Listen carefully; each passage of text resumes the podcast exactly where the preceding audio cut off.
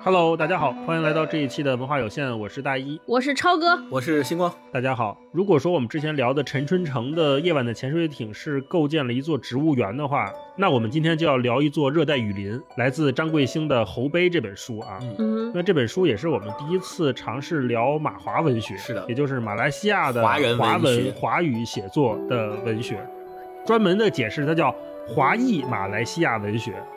那说起来，这个还有个有意思的事儿。那天我在极客上发说，我说最近沉迷看马华文学，然后有一个哥们儿给我留言说，马华是谁？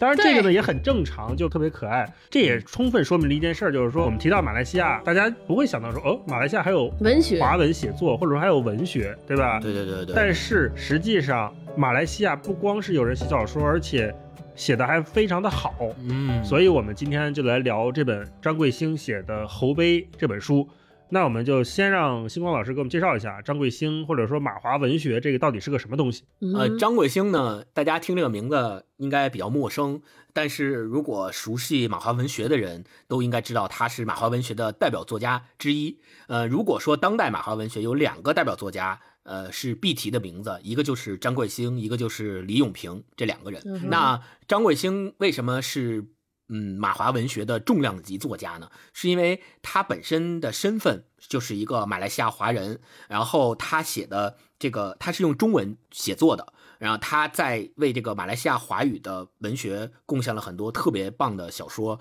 比如说《侯碑》，今天我们要聊到的《侯碑》就是其中一本。有人把他的三本小说《赛莲之歌》《群像》和这本《侯碑》放在一起，誉为雨林三部曲。然后《侯碑》是雨林三部曲里边的最后一部，所以通过《侯碑》就可以想见他的写作风格就是描绘在马来西亚当地的环境里边的雨林，包括这些呃不同民族的人呃客居在一起，然后跟乡愁、跟这些环境、跟他们的动物、跟他们的植物、发生很多关联的故事，融汇在一起的这种风格。然后马华文学是啥呢？马华文学统称是呃始于晚清。那个时候呢，因为受到了这个民国时期五四有一个新文学革命嘛，受到了新文学革命的影响，所以在十九世纪初的时候，有很多的华人，他们是从中国大陆。就是流散到南洋去，就是所谓现在的南洋，就是指的、呃东南亚大家所熟悉的马来西亚、印尼、新加坡，呃这一片地区都叫南洋，由这些小岛啊，还有这些半岛啊，这些大陆组成的。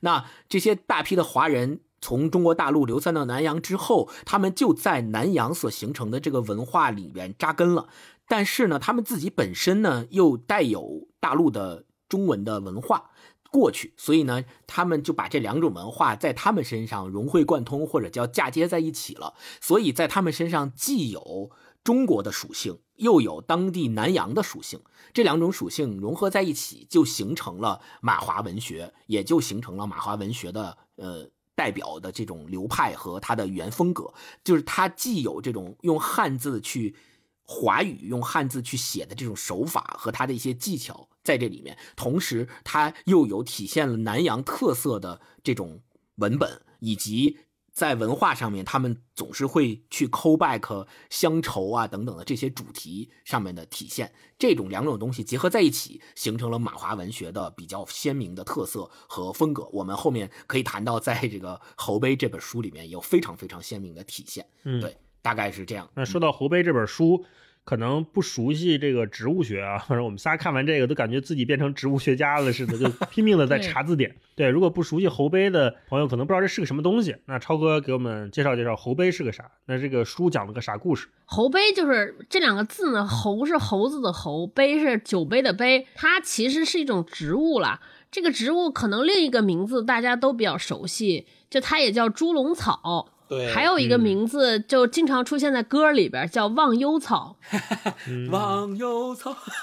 唱起来了，是不是？很多人已经听到这儿唱起来，就它长得特别像一个瓶子，然后那个瓶子里边，如果小动物不小心滑下去呢，这个植物会分泌一种粘液或者腐蚀性的液体，会把一些小虫子呀、小苍蝇啊，就这些东西都腐蚀掉，然后这个这个植物就以这种小动物的尸体为食啊。对，所以它是这样一个小植物我。补充一下，那个猴杯为什么叫猴杯这两个字，就是因为说猴子会拿它当杯子喝里面的水，啊所以叫猴杯。你别看它这个，刚才超哥介绍说它能腐蚀小虫子啊、小苍蝇、蚊子什么的，但是猴子为什么喝了没事儿呢？就是因为不管是猴子还是我们人类，其实都可以喝这里面的水。这里面的水它有一定的酸性，但是因为我们像人类的胃酸，它的酸性非常强，所以嗯我们喝这个猴杯里面的这种清凉的猴杯里面的液体的时候，其实是没有问题的。很多嗯人也会，就是在当年啊，就是刚到下南洋那一批人的时候，他们也会渴极了或者是饿极了，就会喝这里面的水。嗯这是后面小说里面也会讲到的一个故事。嗯，那补充超刚才说猴杯的这个东西。嗯，然后我也补充一下，我从小就对猪笼草这个植物特别感兴趣，因为我们在我的印象里面，我感觉植物嘛都是接受光合作用的，就只要有阳光、有水、空气好，它就能够一直生存下去，特别厉害。就我觉得光合作用很神奇。然后直到我发现小的时候。在那个就是科普书上面发现有一种东西叫猪笼草，它竟然是吃虫子的，而不是靠光合作用，我就觉得哇，好神奇！而且它长的那个样子就让你感觉到特别的奇特，上面还有个小盖儿，然后呢掀开那个小盖儿，因为当时我记着这个上自然课的时候，老师描写有猪笼草这么一种东西，说它那个小盖儿可以打开，然后它那个内壁特别光滑，导致那些什么虫子呀、蚊子呀进去之后，它想扒在那个内壁上逃出来都逃不掉，都会被划下去。然后它里面有消化液，跟人的胃一样，可以把那些虫子消化掉。我觉得哇，好神奇！这个当时我就想说，如果它长得像人一样大，是不是人进去也就完蛋了？这这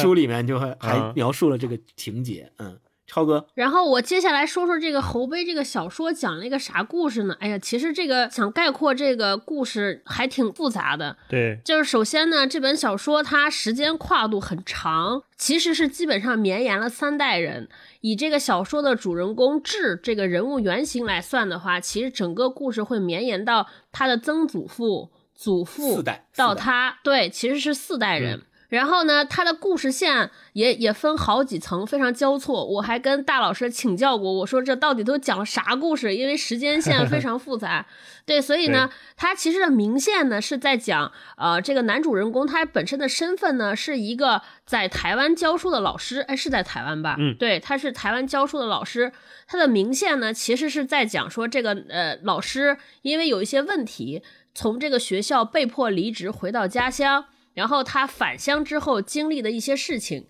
啊、然后来联系到他回忆起过往，回忆起他们的家族。他明线是这一条，但其实暗线呢，它埋藏这个巨大的伏笔，是一个整个马来西亚历史的一个大的、非常大的篇章，里边涉及到马来西亚被殖民主义。各种殖民，对吧？涉及到有日本侵略，有英国的殖民，还有这个华人来到马来西亚的这种入侵，嗯包括他们的开采和和对于当地土著人的这种驱逐。它其实在我看来，我自己解读，它其实是一个侵略和复仇的故事。嗯，所以我看这本小说的时候，一直想到那部台湾电影叫《赛德克巴莱》。对对是就是是台湾那个导演魏德胜的，就非常熟悉。他其实就是一部整个他写的这几十年，就是一个外来的所谓这些文明的物种和文明的人群，和对于当地这些本土的这种雨林区的土著人的这种。看似好像是在拯救，看似是好像让他们的生活变得更好，实际上是对对这种本土文化的侵袭、侵扰，嗯包括还包含着对这些土著人的杀戮，就是文明的征服和反抗啊！我觉得是这么一个故事。嗯我不知道大老师和星光还有没有对这个故事有什么补充？就就我浅显的阅读理解，我觉得就是这样一个故事。嗯 超哥说的没错，其实他这个故事里面所讲述的呃主人公这个智。他的背景实际上是跟张贵兴的背景非常相似。刚才我们忘了介绍了，就张贵兴呢，他的祖籍呀、是广东省龙川，就是他是广东人。然后他是五六年的时候出生于婆罗洲沙捞越，啊，就是相当于出生在这个马来西亚，就现在婆罗洲沙捞越属于马来西亚管辖。然后一九七六年的时候，他就去台湾上学去了。然后一九八零年是毕业于台湾师范大学的英语系。嗯然后毕业之后，他一九八九年的时候就开始在台湾的中学里面教英文。我们就会发现，他张贵兴本身的这个背景和他的经历就非常像《侯杯》这个小说里面的这个叫智的主人公的经历，也是在中学里面教书，也是祖籍是这个中国大陆人，但是呢，出生在马来西亚，出生在这个婆罗洲。对，所以就是而且也教的是英文。对，而且也教的是英文，而且在这个过程当中也产生过很多，就是呃回家呀，然后不确定自己的身份到底是什么呀，是有产生身份认同这这些事情。所以你看，就是在张贵兴身上，他的好几重身份和那个认知是交叠在一起的。没错，没错，祖籍是华人，出生在马来西亚，然后去台湾读书，在台湾学的就是英文，就等于他把这几个。我们身边这几个文明，或者是比较熟悉的这几个文意识形态，都集中在他身上了。对，没错。所以我们也就可以看到，在这个过程当中，他自己会对身份认同，会对什么是故乡，自己到底属于哪哪个人、哪方面的人，是应该肯定是有所怀疑，并且。自己在成长过程中不断的思索过这个问题，包括在跟人的交往的过程中，因为他，你想他的这个经历里面，他肯定遇到过各种各样的人，大陆来的、广东来的、马来西亚的人，对吧？然后英国人、台湾省人，对吧？这他肯定也都是会遇到的。所以在这个过程当中，他一定会对自己的身份认同是有这种非常鲜明和直接的体认的。于是反映在他的这个小说里面，也同样通过四代的故事，会对这个事情有一个非常好的描述和描写。对，这个是我觉得是有很重要的关系。就是说到身份认同了，我再补充一下，就是张贵兴，我看他有一个采访，他说马来西亚华人他们对自己的身份认同其实是有大概两三百年的焦虑，一直持续到了现在。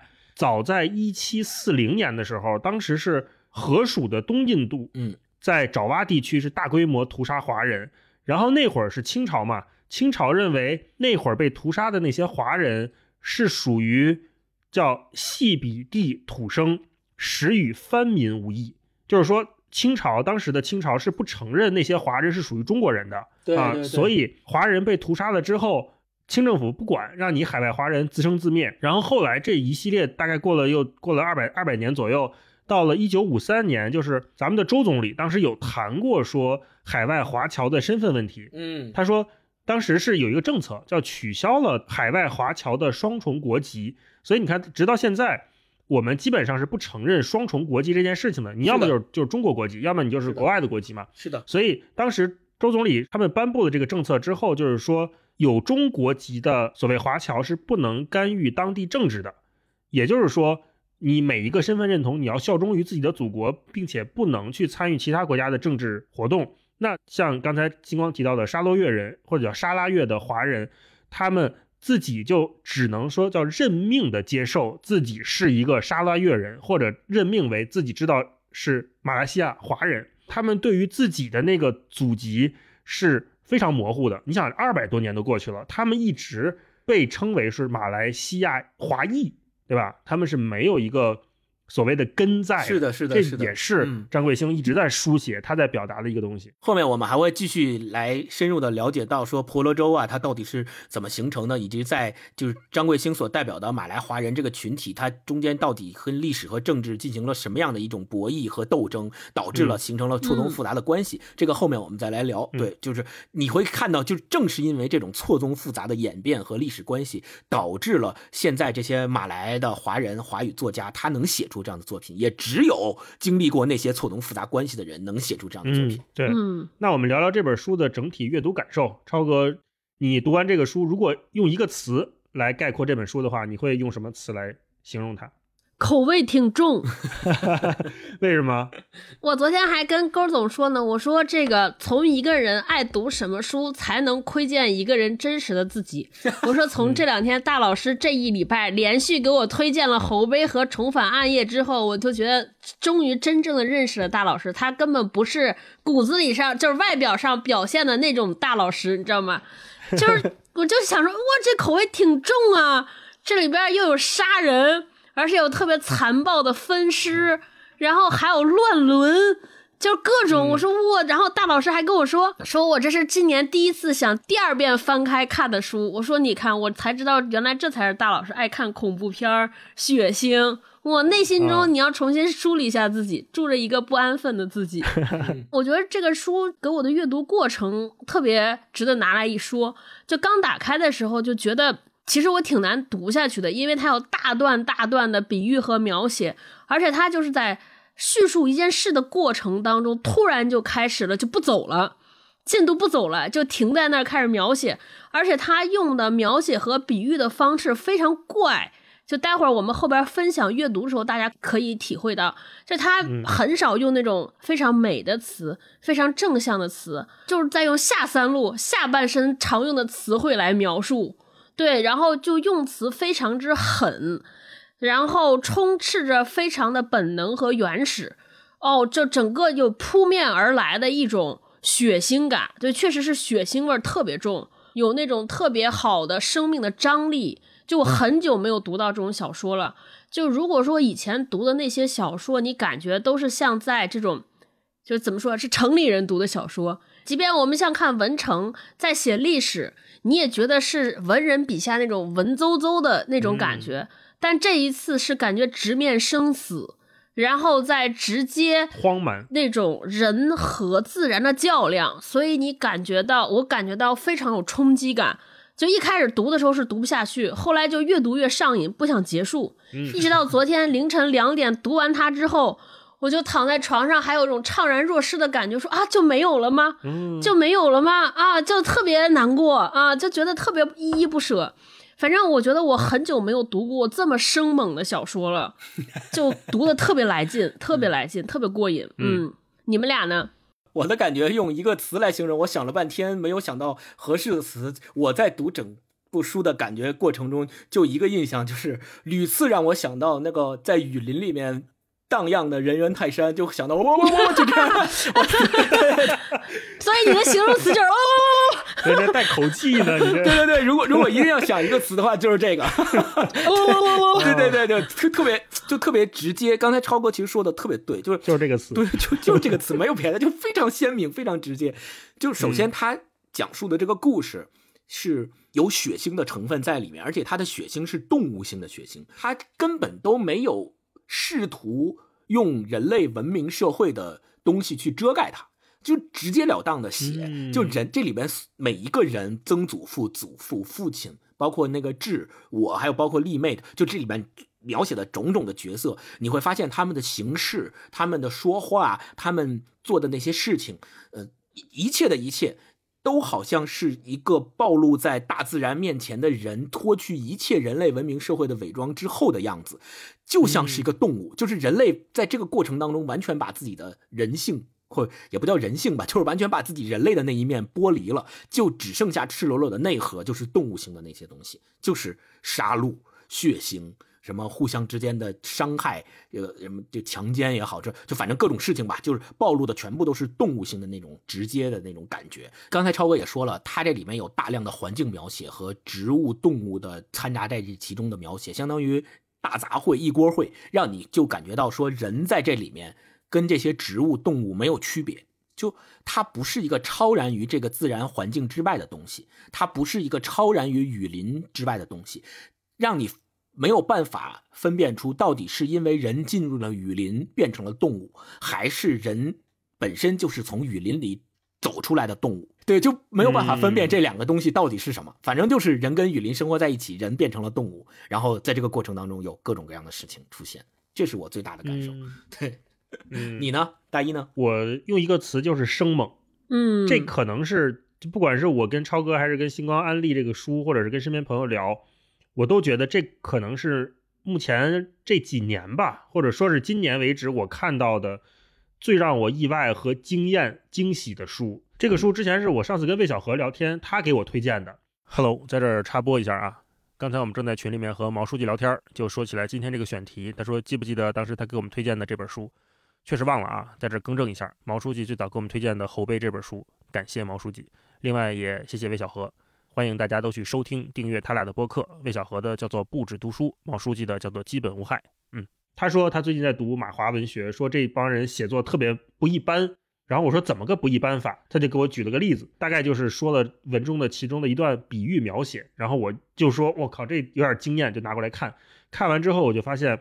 他真的是一个。你甚至你要压住这个书的本身，你才能不让它那个生命力迸发出来，否则好像这个书盖不严，就很快从里面长出一根藤条，就像那种我们小时候那个童话故事，就是你种下一颗豌豆之后，那个东西哗就长出来，根本抑制不住的那种生命力，在这本书里面就是淋漓尽致、喷薄而出。是第一次看的时候，我看的就是他这个，还有他就是华丽的比喻。这种比喻，这种大长句子，我们已经很少见到了。呃之前说读唐诺，大概有这种大长句子，但是唐诺的那个，他又有一种成熟和稳重的感觉，他是一切尽在掌握。但是侯碑这个书，张贵兴写的时候大概是二十年前，所以他那时候写的时候还是一个中青年，还是一个有蓬勃生命力的这么一个作家。他写的时候，你能感觉到是抑制不住的那种劲儿在往外撒，在往外冲，是这样的感觉。然后我就被这个非常曼妙的比喻和他的笔法吸引到，然后再往后读，我发现这里面的故事也非常雄厚。我之前看好像有人把它拿过来跟《百年孤独》来比，嗯嗯 当然我觉得这可能会有点过誉了，但是他给我的那种几代人交织在里面的感觉，我觉得是很像。对，很像的。当然，如果说我们拿《百年孤独》拿过来跟它对比的话，那可能它需要写的更厚，就侯杯它可能要更厚，因为我们知道这个主线还是智的故事嘛。但是《百年孤独》里面，我感觉好像是几代人的故事，它是平行叙述交织在一起的，嗯分量感更平均一些。如果说侯杯它更好理解一点，就在于说你可以把它理解为智这个人简单的去找妹妹这么一件事情，然后从这条主线上面、主干上面生发出来了若干枝条，带你去看一看他曾祖当年曾经干过什么，然后哎回来继续找妹妹，讲着讲着又看哎他祖父当年干过什么事儿，跟嗯。他祖母发生过什么关系，然后又回来，中间又穿插着刚才像星光说的，我觉得特别对，人和自然交织在一起的时候，那个人性和文明嗯。界限变得非常的模糊，然后人与动物之间的界限变得非常的模糊。虽然我们现在看到这本书里面有大量的杀戮、大量的乱伦，但是如果你把这个场景设想到一个丛林里面，一个纯粹的动物界里面的时候，这件事情很正常。嗯，所以这本书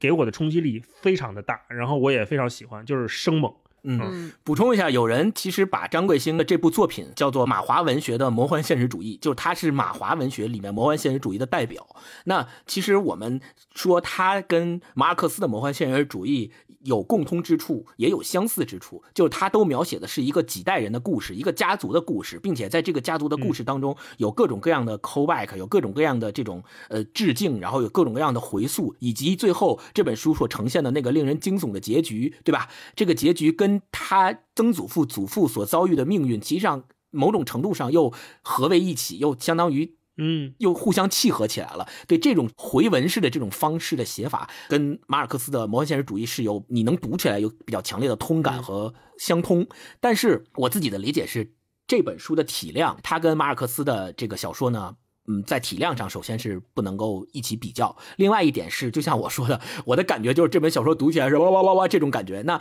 嗯，你你要想想想，但马尔克斯的《百年孤独》，他的魔幻现实主义是叠加了一很多人类文社会文明的元素在里面的，包括政治的，包括军事的，包括很多他描述的是更多代的这些人在人类文明社会当中的动荡起伏，然后这里面有魔幻现实主义的成分。然后，但是这本书呢，更多的是更贴近自然，让你读起来的时候，让你就仿佛身处雨林，仿佛就跟他们在一起去。触摸那些猪笼草啊、猴杯啊、这些大蜥蜴啊、大犀牛啊，就这些东西。有点好奇，就是如果你们跟身边的朋友聊起这本书的话，你会建议什么样的人读它，或者不建议什么样的人读它，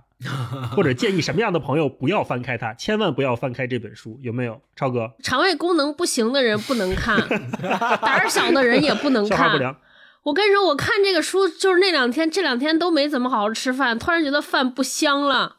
因为就是，就我那天还跟大老师说呢，首先我读这个书就感觉我太臭了，啊，对对对，有味道的书。对味道的，就是嗅觉的刺激特别强烈。你就想他描写的这些人住的那个地方，雨林里边、河里边洗澡，然后那个地方就吃的东西都是各种酸、各种臭。然后那个就是他们住的那个长屋底下，就是在养猪、养鸭，所有动物都在里边。然后经常会有蝎子爬到屋子里边，树上还会有蟒蛇掉下来。然后就是人和动物完全杂居在一起，这是第一个。然后第二，看他们吃饭的时候吃的什么烧蝙蝠、腌蝙蝠，吃大象、吃大象鼻子，呀，吃蜥蜴，我靠，我都疯了。对，吃蜥蜴，就是手边有什么。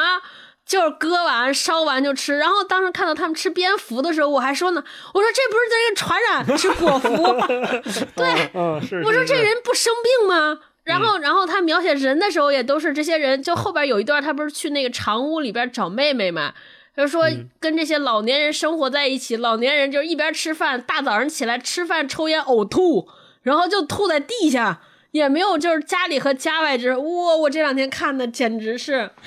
太刺激了啊！然后吃的东西给那个宠物喂的都是榴莲，你们想想这个味儿得有多窜！所以我跟你说，对，而且就是他描写杀人也是，我觉得他们把杀戮这件事情描写的非常之自然。嗯，对，无论是人和人之间的杀戮和屠杀，非常残忍。就是写日军的时候那些屠杀，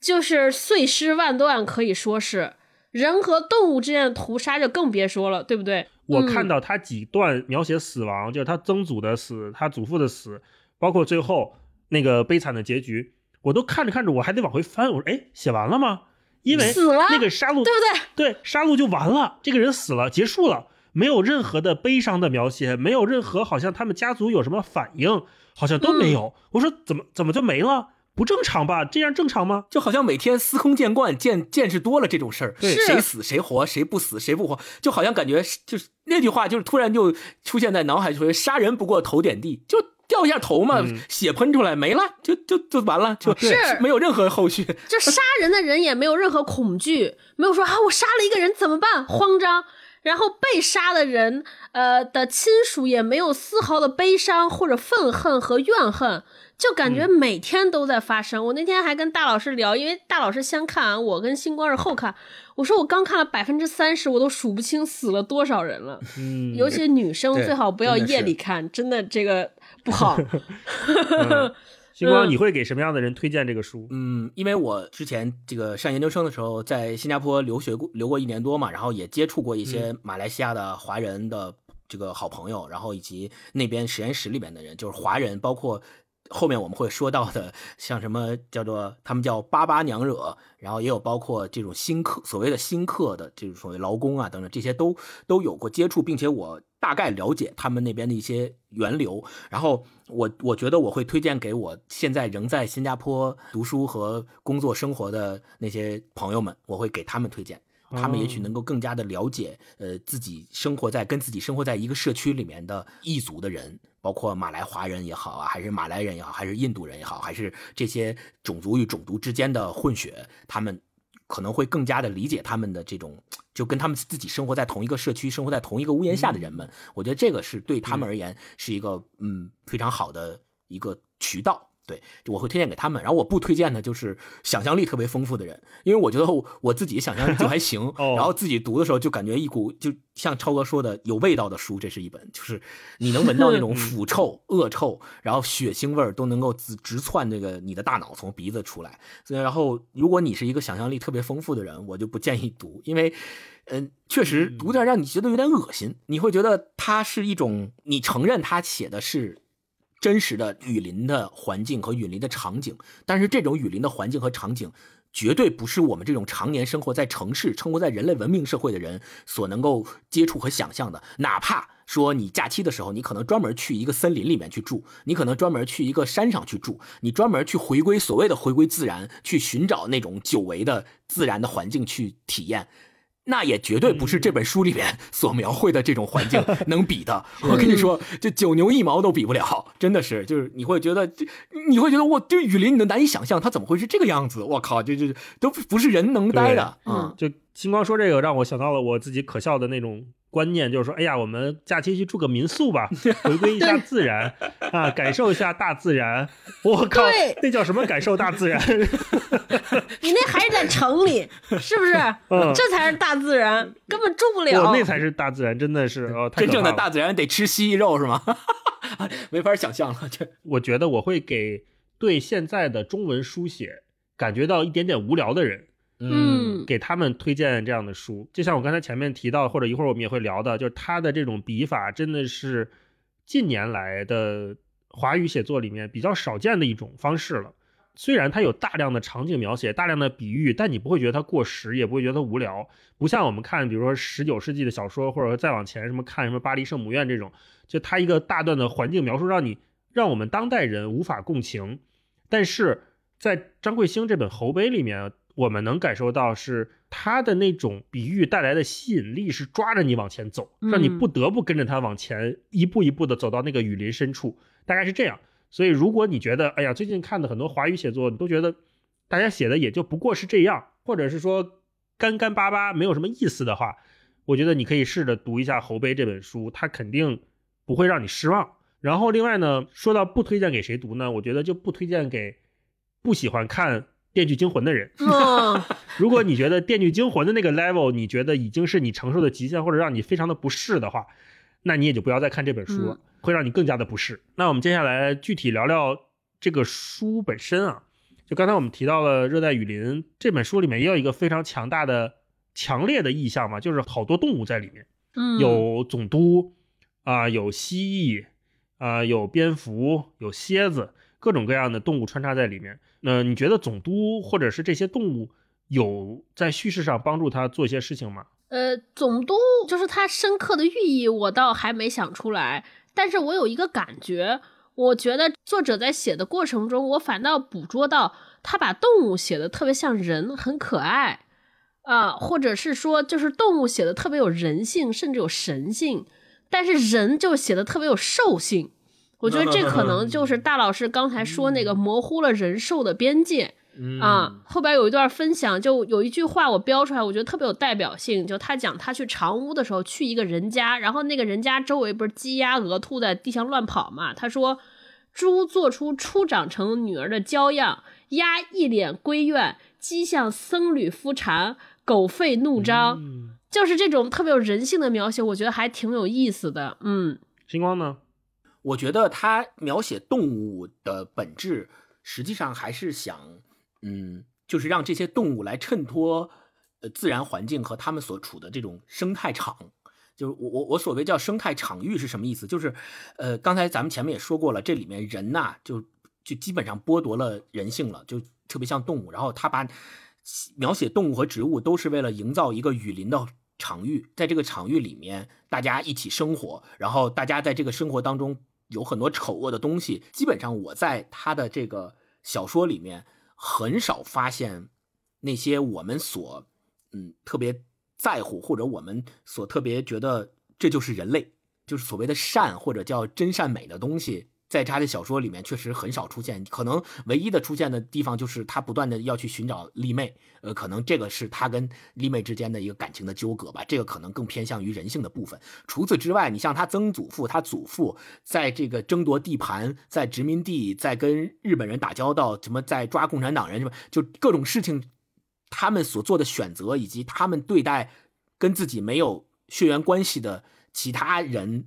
的这些行为上，我觉得完全就是非常兽性的，就他们完全不把其他人当人，就就是你只要跟我没有血缘关系，甚至于哪怕你跟我有血缘关系，我对你的感情都很冷漠，好像你不是我亲生的，或不是怎么样，就完全是以动物性的方式在生活。对，这个是我对他为什么要用这些动物，包括总督啊。这咱们不是还猜测总督到底是个啥吗？对吧？就是咱我们也在说这些，他在这个作品里面描写这些动物的用意所在。嗯，嗯，刚开始看我不知道总督是什么，但如果你看完这个书，你就知道它其实是一只大犀牛。犀牛，那这个总督，我总觉得它就象征着最原始在这片土地上聚居的土著人，对原住民、嗯这些华人来到了雨林里面，不断的开采，不断的拓荒，冒犯了总督的领地，然后还把总督圈养在大坑里面。后来我们知道，大坑底下还埋着更多的秘密。其实你能感觉到，他那个故事是一层一层在展开的。嗯，那后来，当这个总督死掉之后，大量的那个蜥蜴叫食腐者聚集到这边，然后开始向总督的尸体发出进攻，好像就像那些殖民地的殖民者，他们来到了这一片土地上，对当地人又进行戕害，即便说当地已经无甚资源供你消遣了，嗯哼，但是他们还要拼命的向这个地方聚集。这段其实是有一段历史在的，就是沙拉越它曾经一度这一片是产过石油的，所以二战期间，就日本人到了马来西亚之后，其实日本人对马来西亚进行过一系列的入侵。我们在了解二战历史的时候，我们都知道说是日本对中国造成了强烈的迫害，侵略了中国。但实际上，在整个二战大的世界环境下面，日本对马来西亚也造成了非常强烈的迫害。我们看到这个故事里面也提到说，日本军人对当地的女性对当地的小孩儿做出了那么残暴的事情，看的时候觉得我这都能写出来吗？有这种感觉。嗯这个也给了我们一个视角，就是说，二战它不光是在中国这儿爆发，它其实是给全世界很多地方都带来了极大的痛苦。嗯所以我一直觉得，不管是总督还是里面的这种猴子，还是蜥蜴，其实它都说是能对位到我们的人类历史。或者换一个角度说，人类历史其实也是不断的在重复着动物们最本能的兽性。嗯嗯然后后来我又找一些采访来看的时候，我看到张贵兴也提到，就是对于这种动物的书写，我们都熟悉的，比如海明威和大鱼，梅尔维尔写的《白鲸》，福克纳写的《熊》，大家也在猜测说你到底想从动物这个身上表达什么。特别有意思，他其实不太喜欢，就像我现在这种解读，他觉得很无聊。他说，野兽和大自然一体，既是大自然一部分，也就意味着和人类密不可分。希腊神话的人头马蛇发女，蛇发女就是那个一看了之后你就会变成石头那个美杜莎嘛。中国女娲蛇系猴子猪八戒人兽合体，人兽不分，把动物写进小说，套用海明威的话就是。大海就是大海，老人就是老人，孩子就是孩子，鱼就是鱼，鲨鱼全是鲨鱼，不比别的鲨鱼好，也不比别的鲨鱼坏。嗯人们说什么象征主义，全是胡说。他其实没有想借动物去比喻人，而是说，我觉得他是把人类重新拉回到了兽性，他看到了人类身上最本能的那些兽性。鲨鱼就是鲨鱼，然后这些人就是这些人，人跟动物没有本质区别。我看到这儿的时候，我觉得哇，他写的还是很有层次的，就是读起来很舒服，很爽。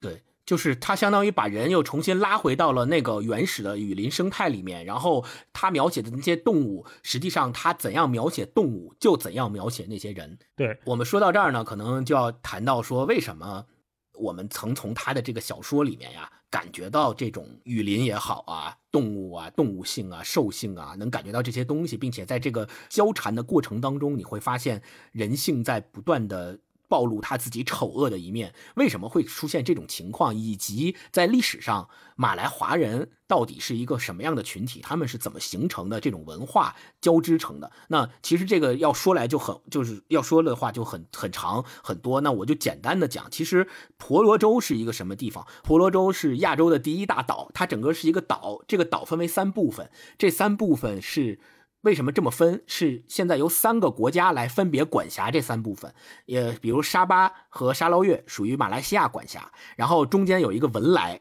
然后在在南部的时候是有一个这个印尼，印尼管辖南部的一片区域，所以相当于这个岛被三个国家、三种政权分别管辖。它这个岛是一个高温多雨的环境，然后这个岛的人口分布特别的这个差别特别的大。分布特别不均匀，大部分人都生活在沿海地区，比如说沙巴就是一个沿海地区。然后，如果大家喜欢潜水或喜欢去海边的话，我想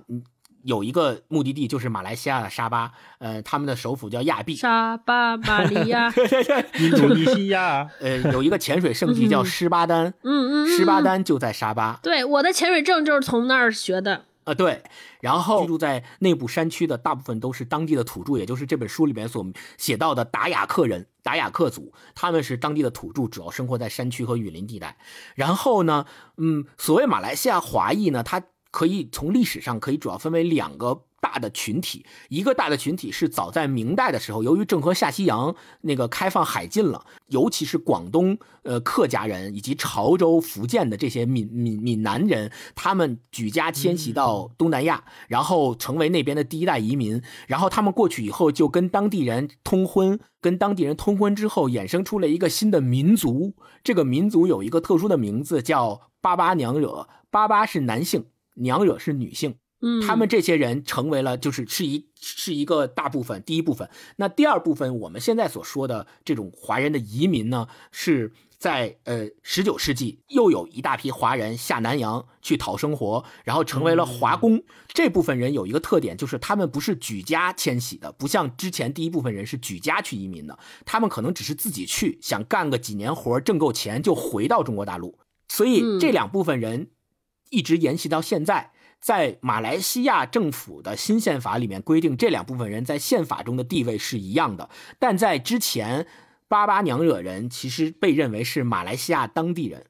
但现在已经不这么认为了。因为已经去的足够久了。对，但现在已经不这么认为，相当于巴巴娘惹人的政治地位已经跟所谓后边的新客、新客工、新劳工是一样的政治地位了。所以这样你就可以看出来他们的一种演变，以及他们在这个过程当中的迁徙、变迁，对乡愁的一种身份认同，会有很多的这种这种质疑，自己到底是什么人，到底是哪里人。大家都知道的，新加坡建国之父李光耀，实际上他就是非常有代表性的巴巴娘惹人。哦，就他本身也是广东人，他祖籍是广东人，但是他的曾祖父就已经去到了新加坡，当时叫海峡殖民地去讨生活了。于是从他的曾祖父开始，到他的祖父、他的父亲，以及到他，就一直延续下来。他出生在新加坡，但是他是华人。这书里面张贵兴写到，智的曾祖吧。当时就应该是第一批来到马来西亚的华人，是的，带着他的祖父来开垦土地。我觉得这些人也挺狠的。故事里面讲，这个曾祖说，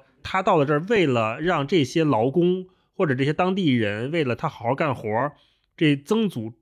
花大本钱开鸦片馆啊，让这些人有毒瘾，然后开妓院、开赌场，对，开赌场，而且还故意让这些长工在这儿输钱。让这些人在这上瘾，然后让这些借高利贷，对这些原住民在这借高利贷，然后连他自己都知道这是一段原文说是一段难以坦白招供的龌龊阴谋，那对自己人都这么狠，是一个可怕的岁月。然后曾祖他们除了割橡胶，然后挖矿之外，还种烟草，然后把这烟草卖给英国殖民政府，殖民政府再运回祖国，再加工倾销给世界各地，其实就是一个全球的贸易链，在那会儿。被粗暴的打开，然后全球的人在那会儿被搅在一起，甚至没有任何规则的搅拌在一起的一个状态。嗯，接下来我们可以具体聊聊这本书哈。看豆瓣上有几个评论特别逗，他说这本书是治愈系家族的最高级别，窒息系。然后也有对这个书好像评价不太好的，也有说初尝这本书时很惊艳。之后辞藻堆砌，审美疲劳，读起来真让人头大。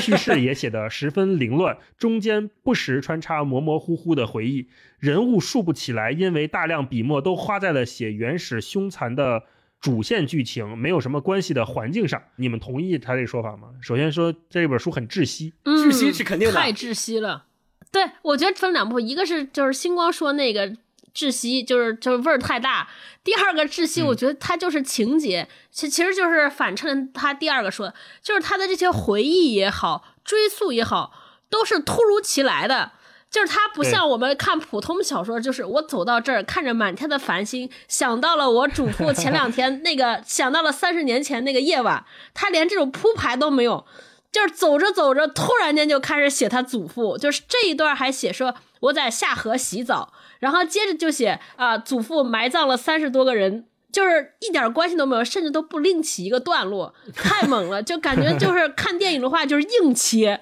没有过渡，没有推拉摇移，就硬切，然后你还看着看着往下想，就是因为我是用 Kindle 看的，所以我就说，哎，我是翻过了吗？没有啊，就。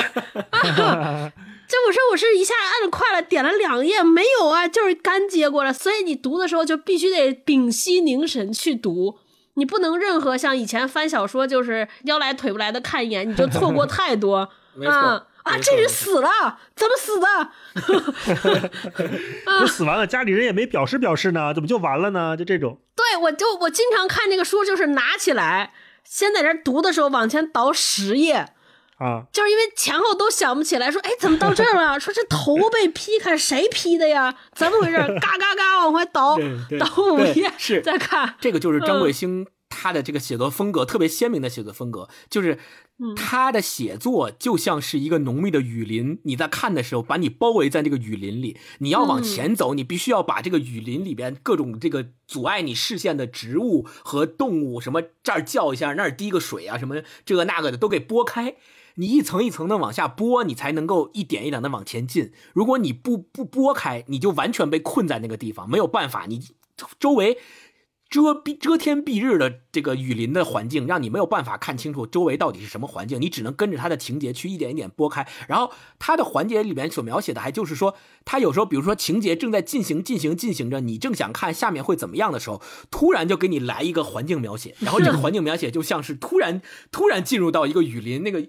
巨大的猪笼草，巨大的什么食人花，什么植物，就吁一下把你包围进去了。包围进去，你就又得跟着它慢慢慢慢拨开，拨开。哎，拨开之后看到了刚才描述的那个情节，哦，进行到这儿了。然后走走走走，然后一会儿又来一个雨林，呜，又给你遮住了，然后又得拨开，就有这种感觉，特别鲜明这种写作风格。那我们接下来就就着写作风格聊一聊，轮流分享分享我们最爱的读书环节。我那我先分享第一段啊，就是整本书的第一段。如果有朋友还没看这个书的话，你可以大概感受一下。然后呢，如果我接下来读的磕磕绊绊，也请大家理解，因为它这个句子太长了，不符合我们一般的说话的逻辑啊。而且还有好多就是不认识的字，我其实看这个书真的得翻字典。哦，对，哎，说到这个，我插一句，我跟霹雳在看这个书的时候，发现真的是像超哥说的，好多字不认识。然后 Kindle 阅读就非常的便利，你摁住那个字，它就能给你。解释，然后告诉你拼音怎么念。我那个训诂，我查了好几回。是，就查完就忘，查完就忘，查了好几回啊。那现在开始做分享啊。嗯，好。这个本书的第一段，志每次站在走廊上，看见河堤下暴涨的臭河时，就会想起那条溪底布满人胆猪心状石块的小河，悬挂河面上的树根藤蔓，挂满虚染似的青嫩苔藻。款摆在哗啦啦的水声中，好似豆蔻年华的女鬼戏水。水蜥蜴浮游水上，弹涂鱼飘过水面，鱼狗在浅滩上捕鱼。一座树桥横竖两岸，离水大约半公尺。据说是一百年前英国野战部队追剿土著，匆忙砍下来用来运输大炮和娇生惯养的指挥官。树桥的下半身长满水藻和随着退潮而残留树皮上的蛙卵，树桥上半身布满兽粪、羽毛、爪痕、刀疤、弹疤。至第一次和祖父到树桥上祭拜时，就用一把小翻刀从树桥挖出几颗弹头。祖父叼着那杆从不熄灭的土烟，吹呼出几颗蕈菇状烟球，用他牛眼大指头掂了掂弹头，说。鬼子做的东西果然不一样，扑通通将弹头弹入河里。嗯，哎呀，读的太费劲了，但是 看的时候就觉得特别的爽。第一次看就被那个人胆猪心状石块的小河给打动了。嗯，后面他还出现过了很多次，这种比喻就大开脑洞，很喜欢。嗯，超哥分享一段，我来一个，我就觉得他就为什么说这是一个特别重口味的小说，我给大家念几段形容。啊，这我从各种摘出来的啊。三两朵像紫菜的灰云，十几只芝麻状的石猴鹰，一块荷包蛋似的死太阳，将云州搅和的像羊或狗的呕吐物。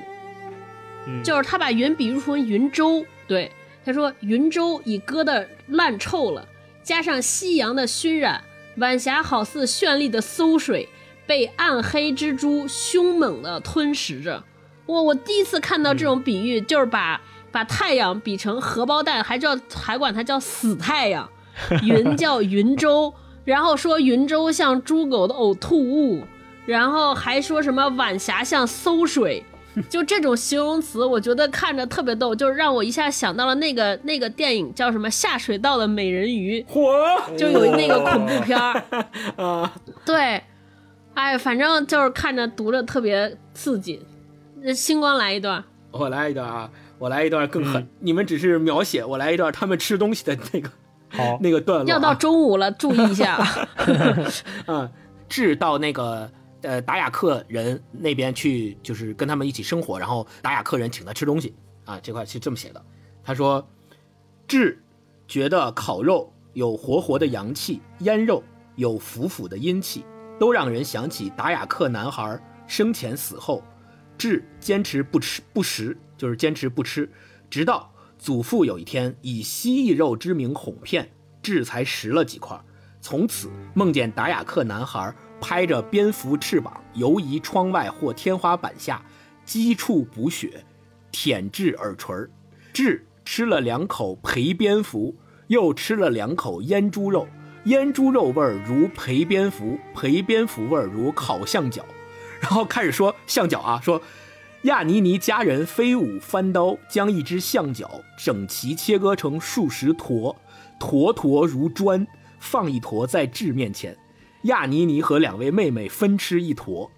智看见亚尼尼指甲牙齿略爬向指，仿佛有两种不同科别的兽类争食。嗯，就是想象一下，就是吃吃蝙蝠肉，吃腌猪肉，然后还吃象肉，然后关键是吃象肉是把象脚给它剁成肉坨，然后一坨一坨吃。我靠，我真是，而且他最后还说两排牙齿像两颗不同的兽类在争食，你就感觉那个牙在对对对，嗯他们的牙也不太齐整，然后牙可能就对犬牙交错的上下翻飞，左右横挪，再去磨碎这个大象的脚趾头。哦，对，我觉得我要写这个，顶多就是说他们吃起来狼吞虎咽，肯定只能这么写呗。你想想这这些他们吃的这些东西都都难以想象，都不是人吃的，这都难以入入嘴。嗯，是来大一再分享一段。好，我分享一段这个这段情节让我觉得有点惊悚。背景是这个丽妹，就是智的妹妹，她因为有一个不可告人的秘密，然后就有点精神失常，或者说就变成了一个叛逆少女啊、有一段她是丽妹跟朋友去泰国玩儿，回来之后呢，被发现藏了毒品。然后这一段是智的母亲转述给智说丽妹发生了什么事情。嗯，幸好那鸦片分量很少，再多一点儿就要判绞刑了。丽妹屁股被鞭笞了三下，据说第一鞭时丽妹就昏死过去。丽妹回家休养时，在床上趴了三个多月，不曾翻过一下身子，也不曾说过半个字。伤口长肉结疤后，那三道鞭痕整齐排列在丽妹屁股上，像经过丈量呢，真是神奇的鞭法。你看，看到这儿的时候，我突然想到，就丽妹之前刚来他们家的时候，身上带着纹身的，对吧？对，那个纹身是族人给她纹下来的那种身份的象征。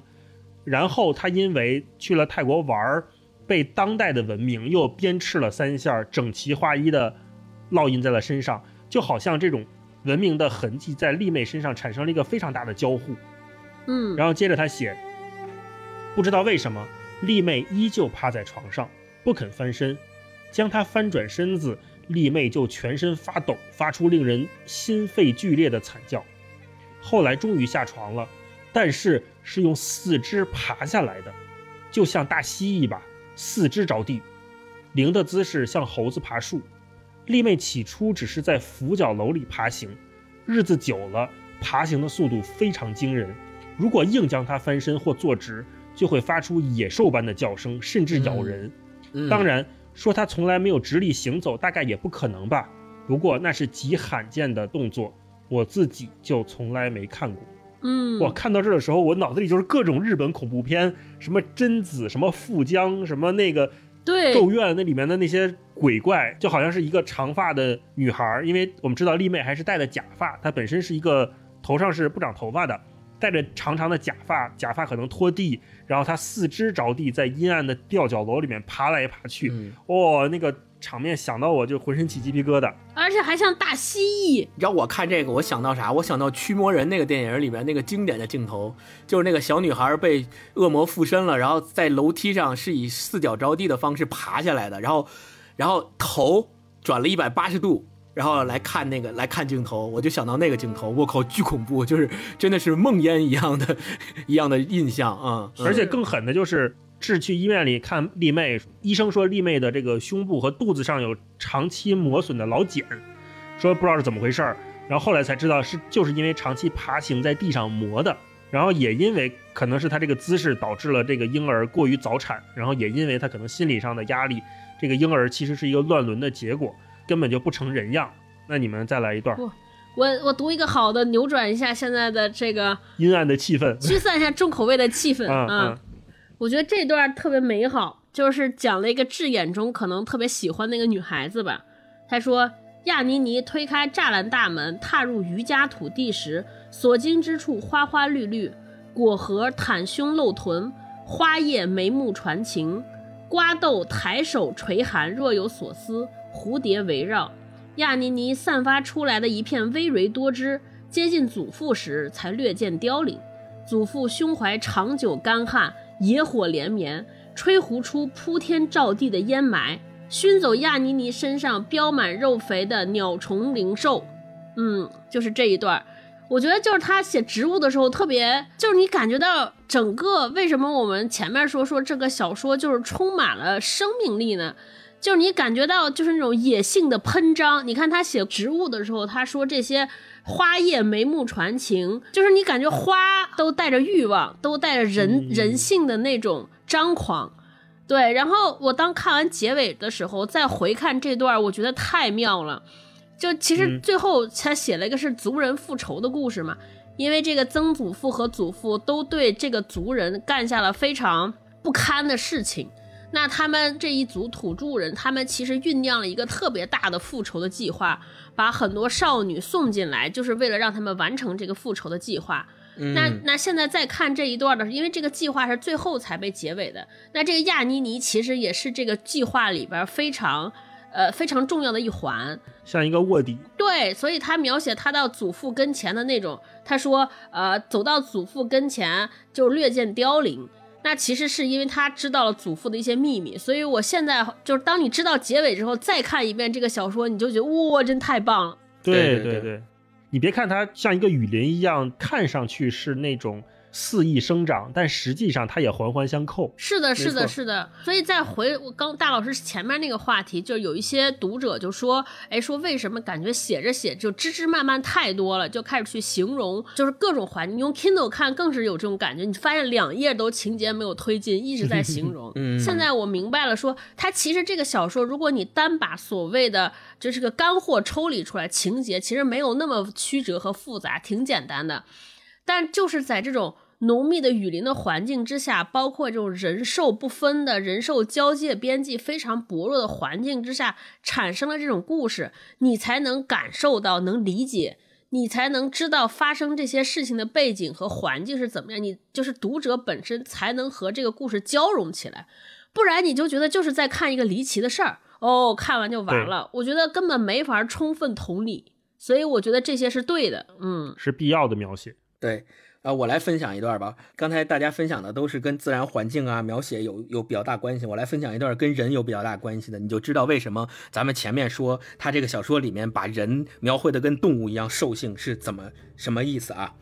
他说，嗯，就是他的曾祖不是建了一片那个种植园嘛，然后相当于那个。产业铺的挺大的，然后弄了好多劳工来给他干活嘛，然后为了控制这个劳工，给他们抽鸦片，然后开娼妓馆，然后反正就是各种奴役他们。赌场，对，各种奴役他们。然后他的曾祖经常怀疑他手下的这些劳工背着他偷鸦片膏，嗯，然后一旦他有这个怀疑之后，他就会把他被他怀疑的那个人拉出来，然后鞭打，然后辱骂，然后各种反正就不当人看，一定要让交代说你到底偷没偷我的鸦片膏，各种就逼迫他，就描写这段，他是这么说的啊。周父是一个什么样的人呢？是周父在种植园工作五年多，有空就混到三栋灰瓦白墙水泥楼房，来回穿梭在赌馆、鸦片馆和娼馆，不断向曾祖借贷粮饷，最后竟将两个闺女卖身娼馆，用他们的青春和肉体偿还一辈子偿还不清的赌债和鸦片钱。然后，即使这样，他的曾祖是怎么说的呢？他的曾祖说。我哪里亏待过周父？他没钱赌了，我借赌资给他；他引来了，我赊钱给他。啊，然后就是他想那个女人，我预支工资给他。天底下有这么好的头家吗？大家看他皮包骨，锄头拿不稳，一天砍不到几根杂草，这种工人谁敢收？他在我这里这么多年，等于是我养他。你 你看这曾祖的这个这个嘴脸是吧？然后另外他是这么来鞭打他们的，他说。我哪一点对不住各位？各位都是签了长期契约的，等契约满了，有本事走尽管走。我从来没有强留过任何一个人。在本周有哪一个头家像我这样开馆给你们赌吸，养女人给你们玩，不懂得感激也就算了，还他妈的偷我的鸦片膏。你看，嗯，你看这个嘴脸，哇，这个这真的是。然后拿那个鞭子来抽打他，问他说：“你到底偷没偷我的鸦片膏？”然后那个人就。不不承认嘛？周父就不承认，就说没偷。然后他就说：“哎，你不是还有一个女儿吗？”然后周父说头家不行啊，他才十二岁。曾祖就说十二岁啊，大姑娘了。你他妈的知道那二十斤鸦片膏可以卖多少钱吗？啊，我可以换半打姑娘给你们。然后就反正那个就非得让他的女儿拉来赌债。最后周父的命运是啥呢？周父的命运是周父第二天早晨断气时，身上还趴着数十只水蛭。要他命的除了水蛭，还有一种两英寸不到的鲶鱼。它们寄生鱼鳃，活跃巴南河，从尿道、肛门、嘴巴、伤口潜入人体。你设想一下，多恶心！对。然后，英国官兵携手种植园区在河里泡澡时，也曾经遭到这种鲶鱼袭击，必须动用外科手术才能铲除。周父的泌尿系统和内脏爬满这种杂食性小鲶鱼，在他死后，因为缺氧缺水，纷纷露脸。嗯，是 这段读的我简直毛骨悚然。我觉得这这这真的是不把人当人。哎，嗯我来这儿想补充两个背景信息给听友们。这一个呢，就是他就是所谓这个曾祖父这个产业的罪恶产产业，他是怎么规划的呢？因为他在开发园区，他好他要让当地的人劳工能待在这儿，不想回家，所以呢，他为了把这些劳工留在这儿呢，他就开了妓院、赌场和鸦片馆。那他的他的这个逻辑是什么样子呢？就首先他让大家吸鸦片，吸鸦片大家有瘾就离不开，同时那不吸鸦片的人怎么办呢？就开赌馆，赌馆呢不停在借钱，借了钱之后就赊账，赊账呢怎么办呢？就让拿让这些赊账人用自己的女儿来偿还，因为他祖曾祖父发现说这些人。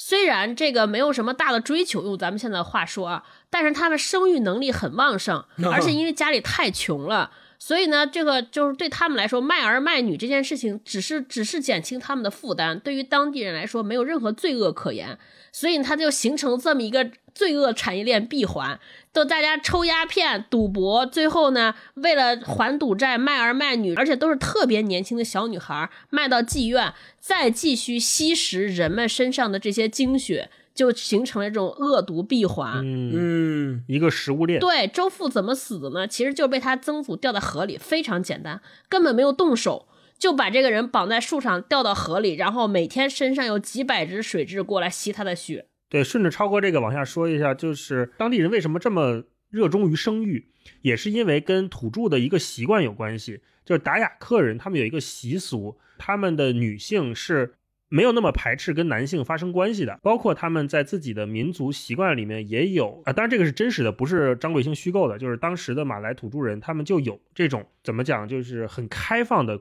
性观念。嗯，所以在实际的历史当中，也有很多当时的白人借由土著人这种开放的观念，去我们说就去占这些土著人的便宜，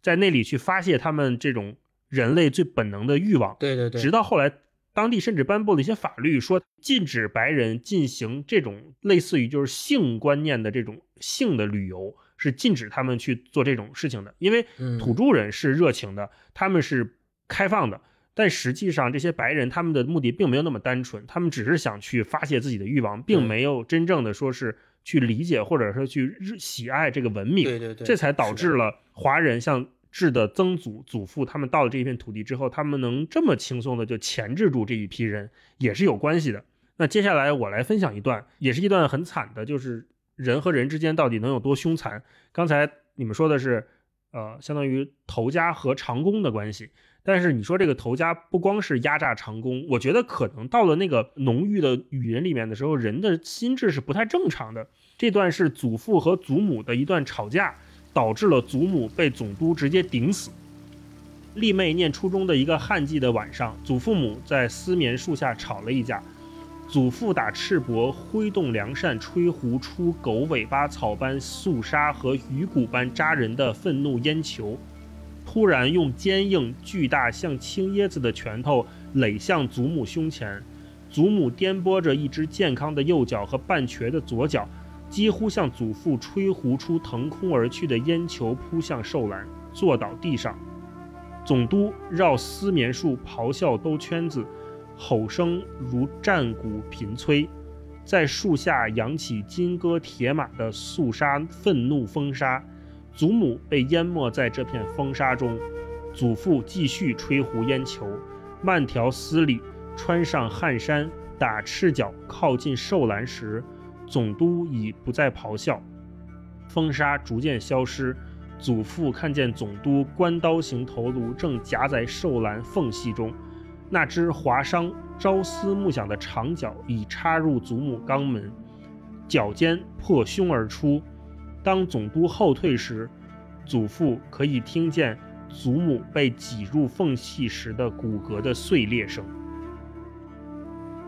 看到这儿的时候，我们其实是知道祖母为什么要跟祖父吵架，在这里他是没写的原因的。实际上，我们后来知道，是因为祖母看见祖父从丽妹的房间出来，知道了这一切的原委，他才又一次跟祖父去吵架，但是被祖父一拳打到了总督的那个寿篮里，然后祖父还慢条斯理地穿上汗衫，打赤脚靠近寿兰，就是他好像对自己的妻子早就没有了感情。祖母的死对他毫无影响，然后这一段写完之后就完了，没有再写这家怎么去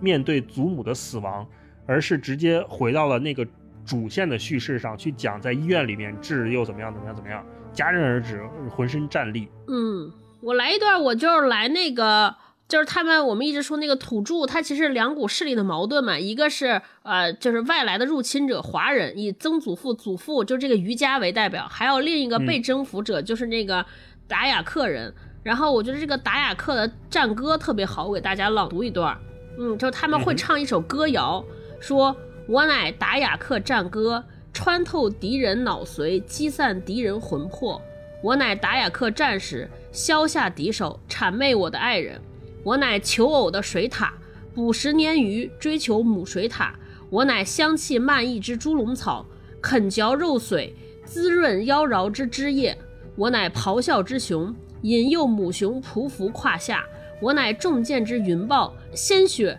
如雨染红一座丛林。我乃带盔披甲之鳄鱼，卷起漩涡，冲翻战舟猛撞。我乃獠牙喷张之长须猪。渡河穿林，吞噬使我酗酒滋事之烂果。我乃英姿焕发之如肯，我的精子泛滥，一千只女如肯的阴道。我乃达雅克猎手，我全身纹满杀戮之飞禽走兽。我乃达雅克农歌，姑娘一边插秧铲土，一边娇声吟唱我。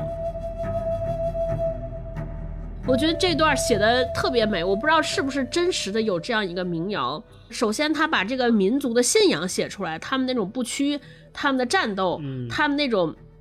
对于自然、对于野性的那种渴望。另外呢，他还把整个这个小说里边关键出现的植物和动物都写出来了啊！而且他的押韵合辙又特别美。我分享一段，呃，就是比较有意思的吧，描写这个智他要回回家了。然后他下飞机之后，他是这么写的，他说：“至抵家两小时后，招计程车赶往罗氏市立医院。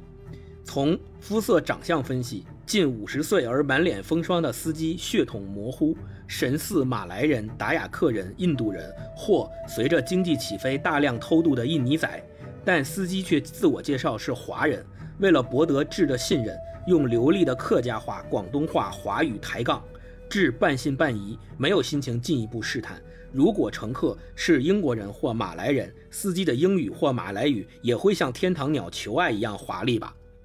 为什么分享这段？就是因为这让我想起了我当初。去新加坡的时候也遇到过相似的事情。我们坐出租车，然后出租车司机看到我们是外国人，就特别兴奋的跟我们聊说：“你们是从哪里来的呀？”然后我们就说：“我们是从那个哪哪哪来的，哪哪哪来的，来干什么？”然后就跟他聊。然后司机一听我们是从大陆来的，就特别兴奋，说说那个啊，我我我也是那个什么福建过来的呀，或者是我也是广东过来的。然后我们就开始聊嘛。他说我是，然后那司机就介绍说我是客家人呐。然后我们我们就说哦。客家人，我们就说啊，这边客家人挺多的。他说，对啊，我们客家人全世界都有呢。然后，然后就开始介绍说客家人都有哪些著名的人物。然后他说，这个人也是客家人，那个人也是客家人。然后好多说的东西，就我们将信将疑，我们也不知道他说的到底是不是对的，反正就胡听嘛。他在那儿胡说，我们就在那儿胡听。就这段经历让我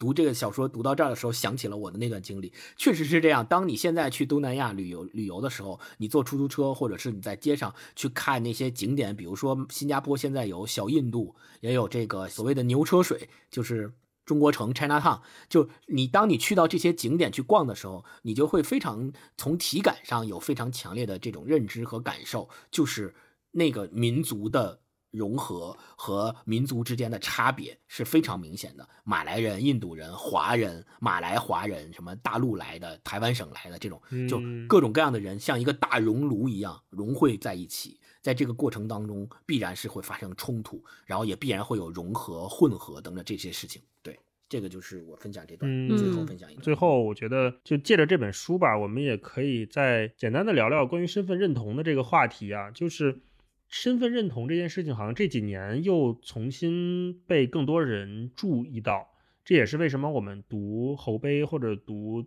很多关于类似的书，像超哥提到电影《赛德克·巴莱》，它都是一个值得我们当代人重新去思考的问题。不光是我们可以看到，像在马来西亚这样的很多华裔聚集的地方，他们本身存在自己的身份认同的困境。我们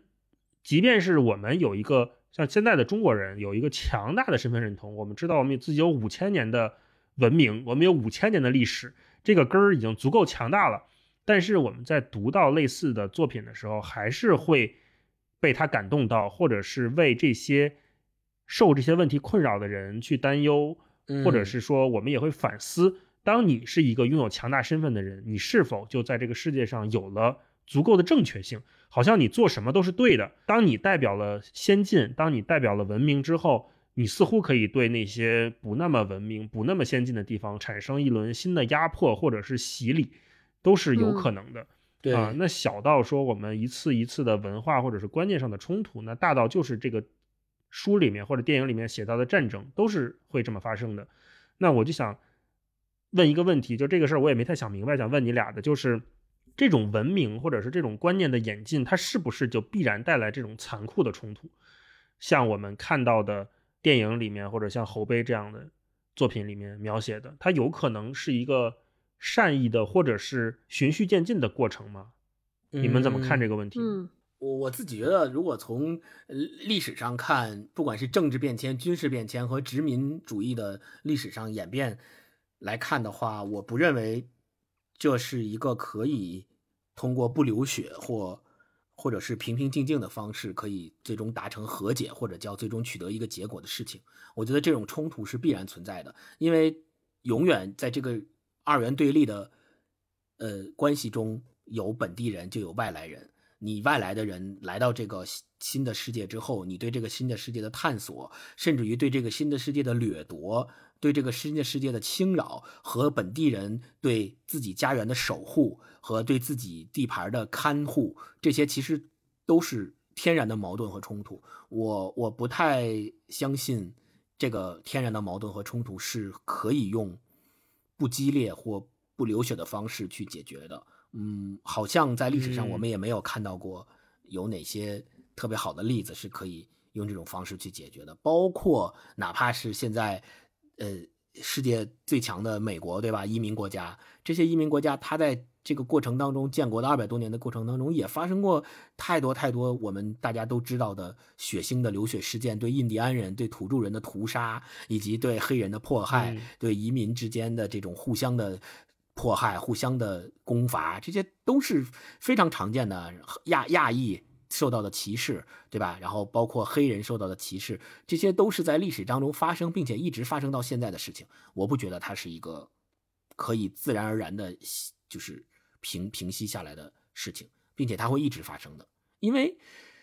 呃，怎么说呢？看完这个小说之后，我确实对人类有了一点悲观。嗯。哦，我觉得我们大家总是觉得好像，哎，好像在东南亚的那些劳工是被迫害的群体。在读这个小说之前，在我的印象里，我一直觉得中国人好像从小我们受到的教育也是华人是这个世界上非常勤劳、勇敢、善良的民族。我们好像不太会去像西方人那样去欺负其他的民族，去欺负其他的人。但是我们看这个小说，曾祖父、祖父他们也是华人啊，他们。他们也是虽然移民到新的地方了吧，成为了殖民地里边的这个人，跟当地有混混混合，但他也是我们所认知的华人啊，他也依然会奴役别人啊，他也依然会用各种丑恶的方式去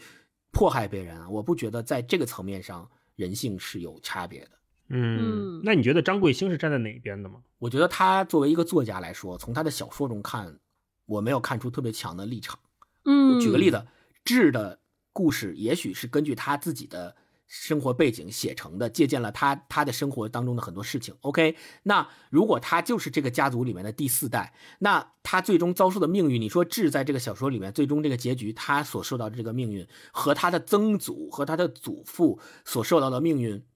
其实在结局上来看没有什么不同，他们就是在不断的巡回，不断的往返往复这个过程。嗯。我是这么觉得，所以我觉得张贵兴他在这里边没有什么价值观的判断，他只是告诉你有这么一个四代绵延的家族是这么过来的，他的曾祖、他的祖父、他的父亲，还有他遭遇过什么样的事情，最终他们的结局是什么？对，我是这么看的。超哥呢？我先说小说本身，我觉得张贵兴他在这里边确实，我承认完全没有立场。不过我觉得通过他整个故事结尾的编排，我觉得他其实在想说一个事情。你说这个文明的人和达雅克族的人到底是谁驯服了谁，谁改变了谁呢？这个其实是一个没有看似说表面上走祖父曾祖父扩大了园区奴役了这些人，但最后他有没有因为他被因为他要想要想方设法奴役这些人，导致了他曾祖父和祖父和他们一家整个于氏家族的人他的生活观念或者生活方式发生了质的变化？他可能以前就是一个就是温良或者是温柔的一家人，但是在这个地方，因为要征服，因为要征战，所以就变得那么之血腥和残忍。你说这到底是谁收获了谁，谁改变了谁？我觉得这个事情说不清楚。就跟以前我们看书的时候老说说我们人类呃吃麦子，觉得人类是改变了大麦，那是有没有想到小麦是反过来驯服了人类呢？我觉得其实是一个意思。嗯，然后再说到，嗯，回到那个大老师说的这个一种文明和另一种文明之间的交锋，我是这么看的。我觉得我反观整个人类，就是我一直觉得特别可悲的是，文明总是被大家当成一个噱头，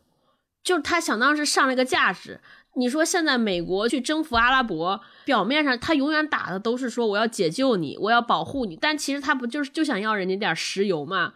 就当年日本侵略中国不也是吗？对他来说，其实是想要我们的物资，想要我们的就是地大物博的这块土地。他真正在乎就是人，只是他抢夺的一个附属工具而已。就是我觉得他眼中是无视人类，因为他要的是地方，要的是资源，所以呢，就人就可以被随意的杀伐侵略。就他不觉得人是重要，甚至在他的这种杀伐侵略当中，人成了个负担。和阻碍，所以他才用那么残忍的手段来来剥削人。那最后这所谓的文明，我觉得他就是为了稳固他手段的一种教化的方式。嗯，所以我觉得这才是可悲之处，就是我们总打着文明的旗号，但其实我们根本不在乎文明。嗯，根本不文明，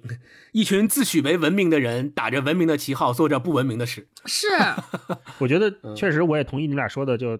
人性是悲观的。这个书里面，张贵兴也写嘛，就是，呃，智回到家里之后，祖父跟他说：“你犯了跟我年轻时候同样的毛病。”啊，发现这一家人就是都有同样的毛病。那 其实他想写的，我觉得就是现代文明都有同样的毛病，这个毛病是永远都无法克服的。当然，我觉得这个里面，我倒是觉得张贵兴的立场是更倾向于像原住民这一波的，嗯，因为最后。就我们看似是一场文明的入侵，其实它是一个互相吞噬的两败俱伤。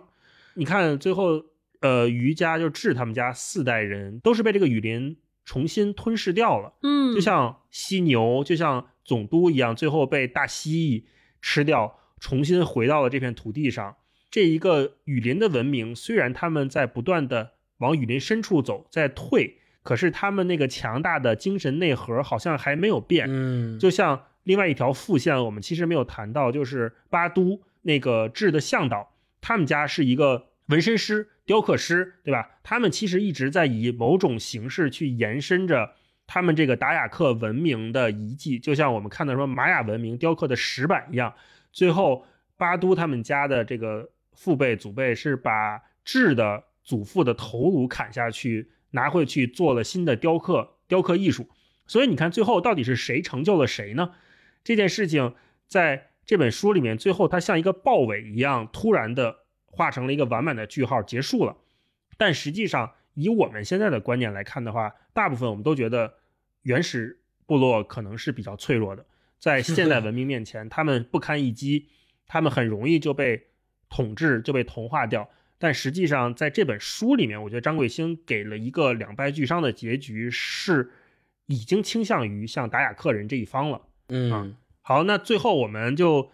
例行的推荐环节吧，还有什么推荐的？哦，我就是推荐我刚才说那个电影，就《赛德克·巴莱》，估计很多人也看过。这个电影分两个版，一个是四小时版，对吧？那个特别长的那个，还有一个是短版的。其实我觉得，呃，这两版都可以了。大家如果有时间的话，就去看看那个长版的里边的音乐，包括里边的这种呃文明之间的冲突和碰撞，我觉得还挺值得一看的。这也是我们少见的台湾的电影，因为以前说台湾电影都是感觉小清新。对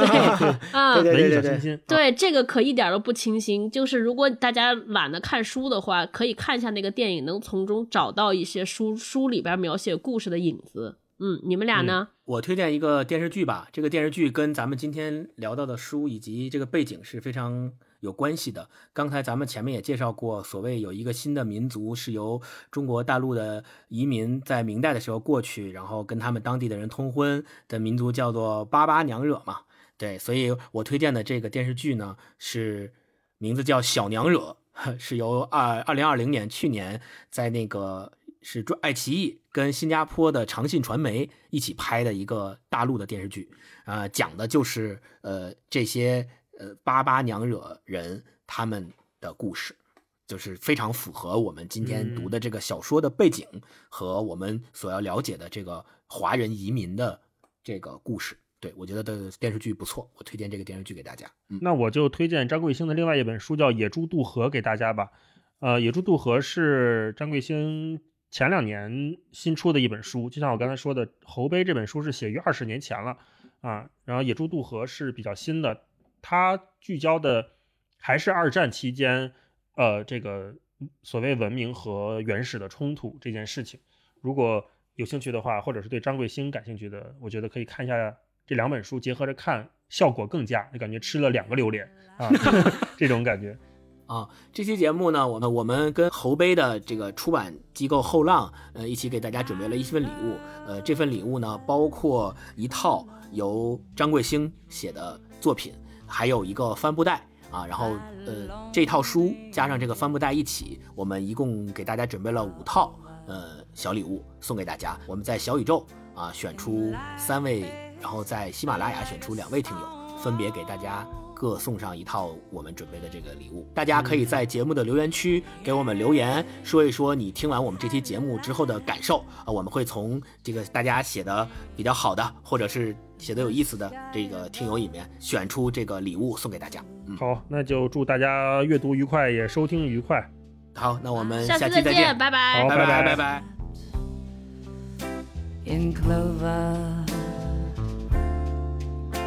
拜。The night I looked at you,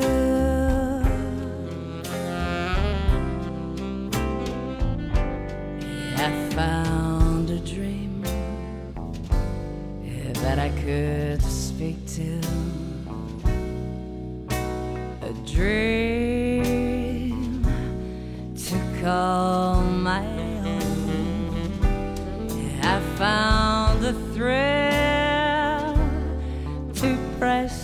my cheek to. A thrill I've I've never known more.